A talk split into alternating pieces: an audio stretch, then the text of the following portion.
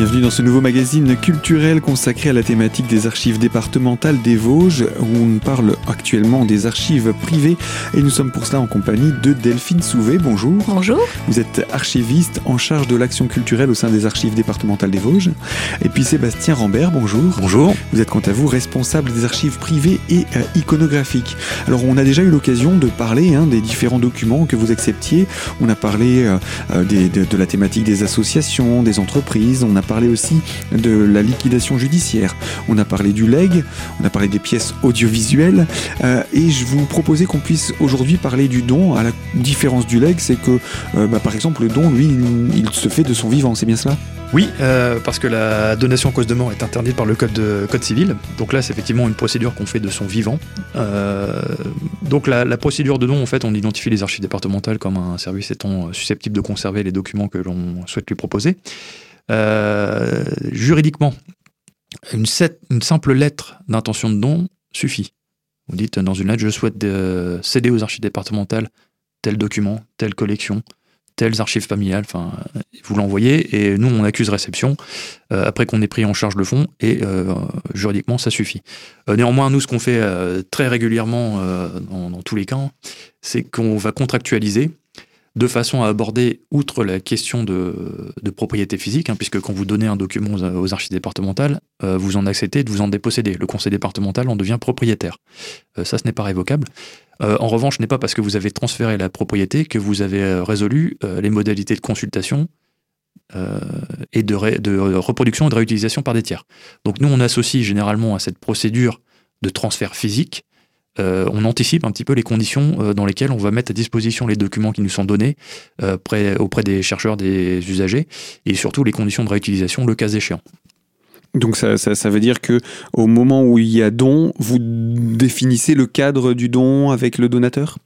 Exactement. Euh, on le fait conjointement. Alors, on, on présente le panel de possibilités, hein, puisqu'il y a plusieurs euh, possibilités. hein. On, peut, on peut associer des, des- des modalités de consultation très ouvertes et une réutilisation plutôt fermée, en fonction des droits qui sont associés, ou alors des conditions de, de- de consultation très ouvertes et une réutilisation libre.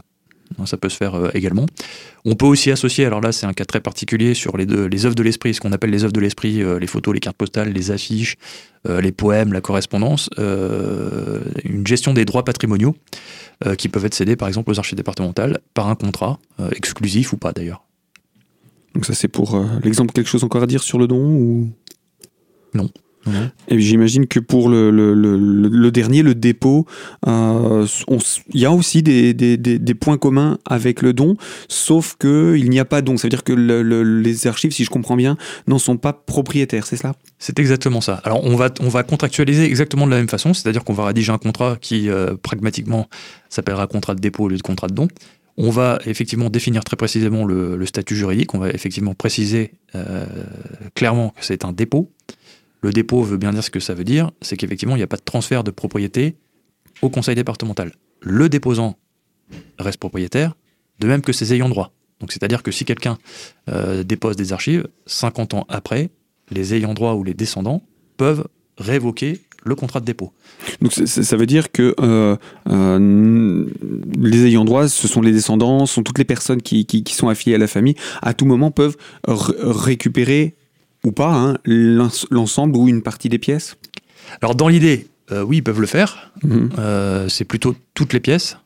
Effectivement, euh, enfin, je, je, je, je pense que ça se produirait comme ça. Alors c'est une procédure qui est assez peu, assez peu utilisée. hein. Généralement, quand on dépose des documents. Alors moi, ce que j'en ai, je, ce que j'en ai, euh, ce que j'en retiens par expérience, c'est qu'effectivement, le, le- les gens très très très attachés aux documents qui vont remettre aux archives départementales vont plutôt opter pour un dépôt.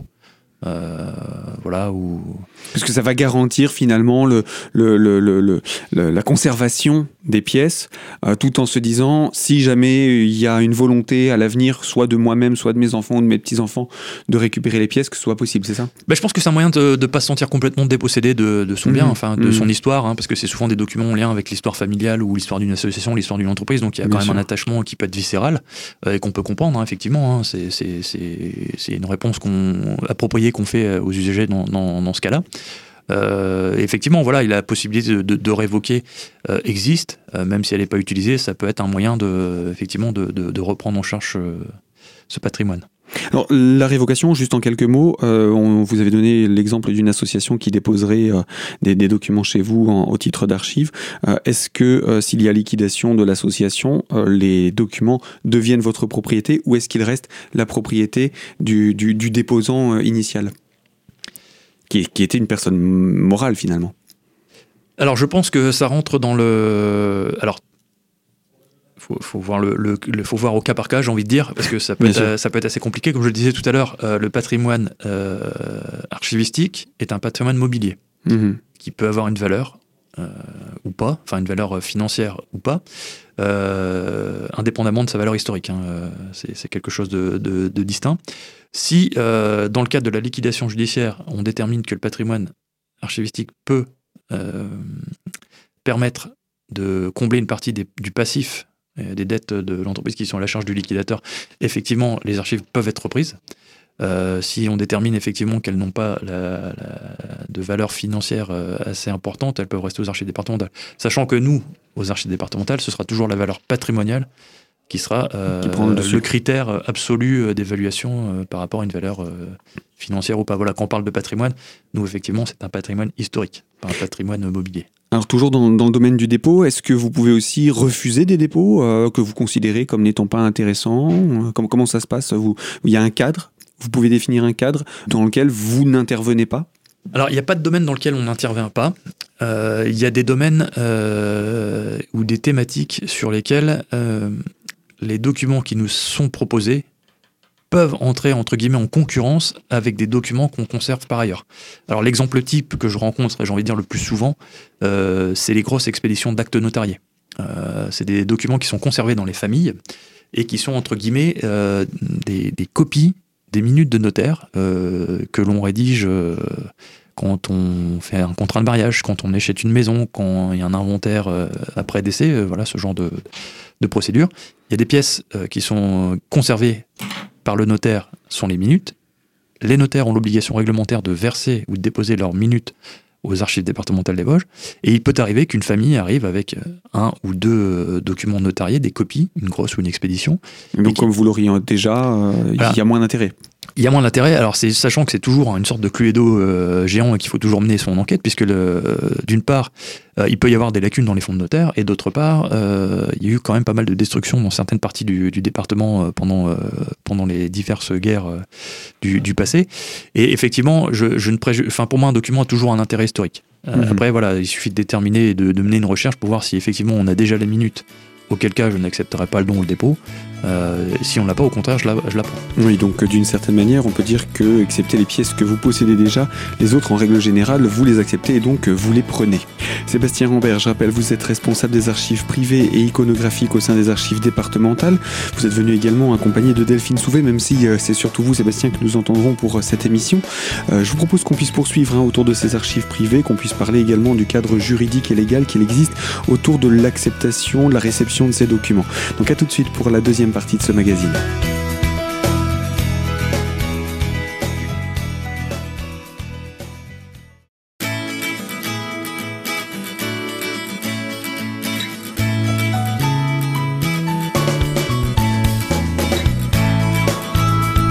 Deuxième partie de ce magazine culturel consacré aux archives départementales des Vosges et plus particulièrement aux archives privées. Une nouvelle fois cette semaine, nous sommes en compagnie de Delphine Souvet, archiviste en charge des actions culturelles, et de Sébastien Rambert, responsable des archives privées et iconographiques. Alors c'est avec vous, Sébastien, qu'on va poursuivre autour du cadre maintenant juridique ou légal, je ne sais pas, dans lequel est-ce qu'il existe, c'est ma question, une limitation concernant les dépôts d'archives privées? Il n'y a pas de, réglementation qui nous interdit de de prendre en charge des, documents. Après, il y, a des, règles de bonne pratique. Euh, on n'est pas un centre euh, ou un, une entreprise privée de, stockage d'archives. Donc, c'est-à-dire qu'on n'a pas, on, pas la vocation de conserver les archives courantes et intermédiaires d'une entreprise. C'est pas un service qu'on offre. Euh, ça, c'est les archives, les entreprises privées qui peuvent le faire. Nous, on ne le fait pas. On ne garde que les archives euh, historiques, ayant une, une, un intérêt historique. Alors elles peuvent être intermédiaires, mais on sait qu'elles ont un intérêt historique.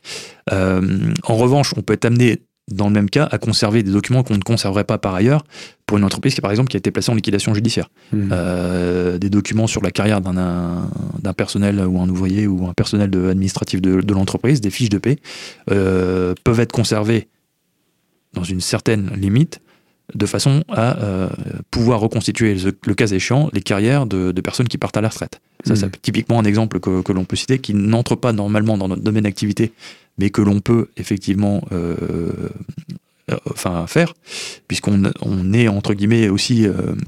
On parle à un public, hein, à des usagers. Euh, Il y a les usagers euh, qui font des recherches historiques, il y a aussi des usagers qui font des recherches administratives dans les fonds privés. Mmh. Voilà. Donc on essaye de répondre à cette, euh, cette, cette, ce cas de figure-là.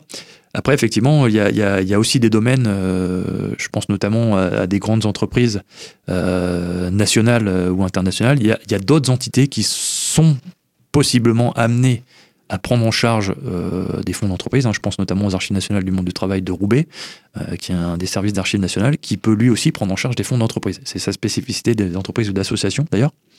Euh, donc voilà, après il y a, un, échange avec cette entité et on se met d'accord sur qui, prend quoi. Les, fonds peuvent être complémentaires ou pas d'ailleurs. Alors pour conclure encore sur le, sur le dépôt, dans le cas où une personne souhaiterait euh, récupérer euh, des éléments, euh, on vient, on signe le document, on prend les éléments et on repart, comment ça se passe? Alors il y, a- deux cas de figure. Il y a effectivement, alors c'est un formalisme administratif, hein, puisque effectivement on est dans un service administratif malgré notre côté culturel, j'ai envie de dire. On signe des documents, on trace l'entrée de tous les documents. C'est-à-dire qu'effectivement, euh, pour un don ou un dépôt, on va retrouver un contrat de dépôt, on va retrouver une entrée dans notre euh, logiciel d'archives. Euh, inversement, tout document qui est sorti du fonds à la demande Mhm. d'un propriétaire ou d'un déposant est référencé. Parce que le document, s'il est conservé aux archives départementales, à un moment ou à un autre, il a une cote. Et nous, il faut qu'on puisse expliquer que cette cote n'est plus disponible à la consultation par des tiers. Donc effectivement, on va signer euh, soit un certificat de restitution, soit un certificat de sortie définitive de document. Euh, donc, comme je le disais tout à l'heure, c'est des procédures qui sont assez rares. Euh, en parallèle, on a évoqué tout à l'heure le, le dépôt, où on n'a pas évoqué du tout les, les dé- ce qu'on appelle nous les dépôts provisoires pour numérisation. Il faut savoir effectivement que les particuliers, dans une moindre mesure les associations, les entreprises, hein, puisqu'on est sur des fonds parfois beaucoup plus volumineux, hein, euh, euh, ont la possibilité de déposer simplement quelques jours ou quelques semaines un fonds documentaire aux archives départementales, de façon à ce que notre service puisse les numériser. Et une fois que la numérisation est terminée, nous on restitue les originaux à la famille ou aux déposants, de façon nous à garder une trace numérique. Euh, parce que Qui pourra ou pas, euh, selon le contrat, être consultable. voilà, exactement. Les, les conditions de consultation sont, Sont gérées, euh, sont gérées de la, de la même façon, sachant qu'effectivement, le vecteur numérique a un, un intérêt majeur, c'est qu'il est plus facilement euh, diffusable au grand public. C'est-à-dire Mhm. que voilà, la- la- dès lors qu'on a mis en ligne les, les documents, euh, une personne du sud de la France peut le consulter ou une personne des, des États-Unis ou du Japon. Euh, ce qui n'est pas forcément le cas des documents originaux. Donc là, c'est le gros avantage. En revanche, le le- l'inconvénient principal du, du numérique, c'est que on serait tenté de se dire que c'est un module de, euh, ou un modèle de, de- de consultation qui est extrêmement euh, Euh, Il ne faut pas tomber dans l'excès inverse de trop communiquer ou de trop permettre la duplicité des fonds conservés. C'est aussi une de nos, de nos, de nos missions principales, c'est de garantir aussi l'unicité des fonds, euh, des fonds euh, conservés. Est-ce que des éléments déposés représentent un coût quand on veut les récupérer? Parce qu'il y a, vous, avez parlé de numérisation, vous, avez aussi une partie restauration, vous avez tout- toute la partie archivage, stockage, etc. Est-ce qu'il y a un coût derrière tout ça? Alors, de façon générale, euh, tout ce qui se fait euh, en matière de dons, de dépôts, de provisoires pour numérisation, euh, tout ça, c'est gratuit. C'est un service qu'on assure gratuitement pour les usagers. Mhm. Ne serait-ce que par- parce que voilà, le- la finalité, c'est effectivement de préserver le patrimoine historique et culturel des- du département des Vosges. C'est une mission du conseil départemental et cette mission est effectuée à titre gratuit.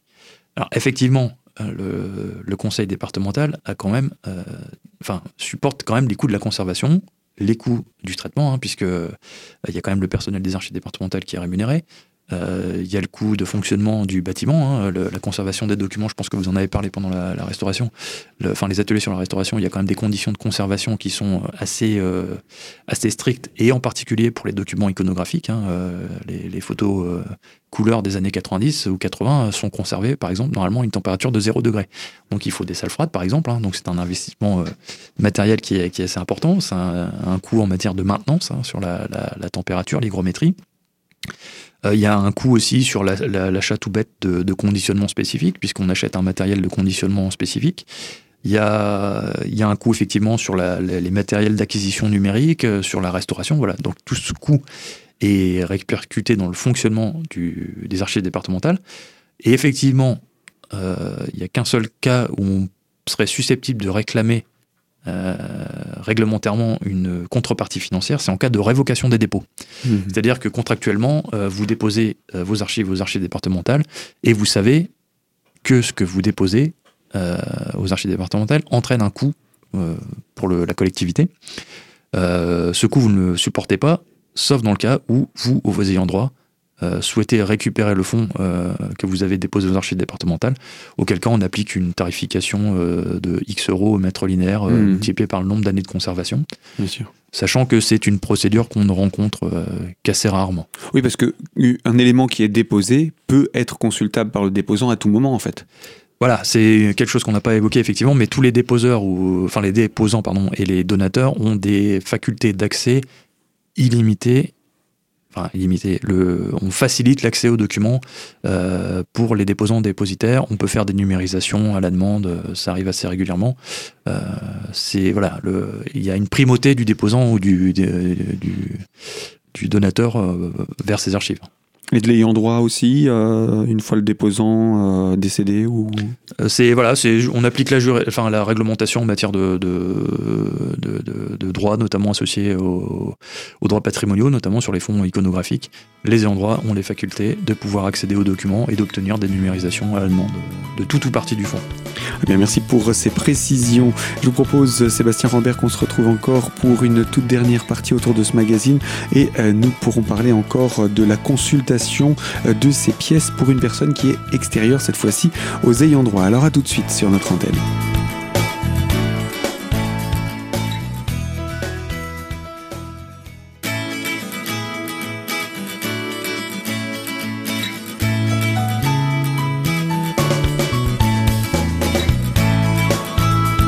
Troisième partie de ce magazine culturel et nous sommes aujourd'hui euh, sur la thématique des archives départementales des Vosges en compagnie de Delphine Souvet, archiviste en charge de l'action culturelle et de Sébastien Rambert, responsable des archives privées et euh, iconographiques. Alors on parle là hein, d'archives privées et iconographiques d'ailleurs et euh, dans ce cadre-là quand une, donc une personne extérieure fait une recherche dans un domaine ou un autre, hein, principalement on parle de généalogie mais aussi j'imagine pour tout ce qui va être de, de, l'histoire des différentes guerres. Est-ce qu'il est facile de retrouver les éléments que vous stockez et qui sont accessibles, bien entendu, pour le grand public, pour un, chercheur ou, un étudiant euh, dans ce domaine? Alors, pas toujours facile, mais j'ai envie de dire de plus en plus facile quand même, euh, parce qu'effectivement, les nouveaux vecteurs de, euh, informatiques, de, communication, même de traitement, favorisent effectivement la diffusion de l'information ou des données associées au fond, les données de description, ce qu'on appelle les données de description, qu'on met en ligne sur notre site internet, sur nos bases de données. Voilà, ça vous permet déjà d'interroger de, quand même les, les, instruments, les instruments de recherche que nous on rédige euh, et qui permettent effectivement de, de sont un peu la, vitrine de ce qu'on peut conserver, sachant qu'effectivement on aura toujours le, le, le, le défaut d'avoir un intitulé qui parfois est assez synthétique et qui ne représente pas forcément la, toute la richesse du, euh, voilà, du, du contenu. Hein, parce que quand vous, de la on vous parle de correspondance, effectivement, ce n'est qu'en consultant la correspondance que vous saurez de quoi elle traite, euh, sur certains cas. Après, effectivement, la dématérialisation fait que sur certains fonds fragiles, on parlait des fonds iconographiques tout à l'heure, euh, tout ce qui, euh, entre dans le domaine iconographique est par définition plutôt fragile. On, parlait a parlé des, plans sur calque. Donc nous, on a pris l'habitude de dématérialiser systématiquement les, dossiers, les documents fragiles euh, que ce soit au choc euh, mécanique, hein, comme le mhm. papier calque, ou au choc euh, chimique, ou, autre, voilà, comme les photographies. On parlait aussi des plaques de verre. Enfin, on a parlé, on n'a pas parlé des plaques de verre, mais les photos sur plaques de verre sont pas forcément facilement communicables en salle de lecture, hein, ne serait-ce que par les, les chocs thermiques qu'il peut y avoir et simplement les problèmes de manipulation. Mmh. Donc tout ça, c'est numérisé, c'est dématérialisé. Il y a des bases de données qui sont associées à ces, fichiers numériques. Alors tout n'est pas en ligne, effectivement, hein, mais il y a un petit, un, petit, euh, une petite partie de nos données euh, numériques qui sont déjà disponibles sur notre site internet. Hein. Je crois qu'on est à 17 000, 17 000 images essentiellement des cartes postales, hein, mais vous avez aussi des estampes, des images d'épinal qui sont issues du dépôt légal de la, préfecture. Donc ça, ça donne un avant-goût de, ce qu'on conserve. Et effectivement, ça facilite la recherche.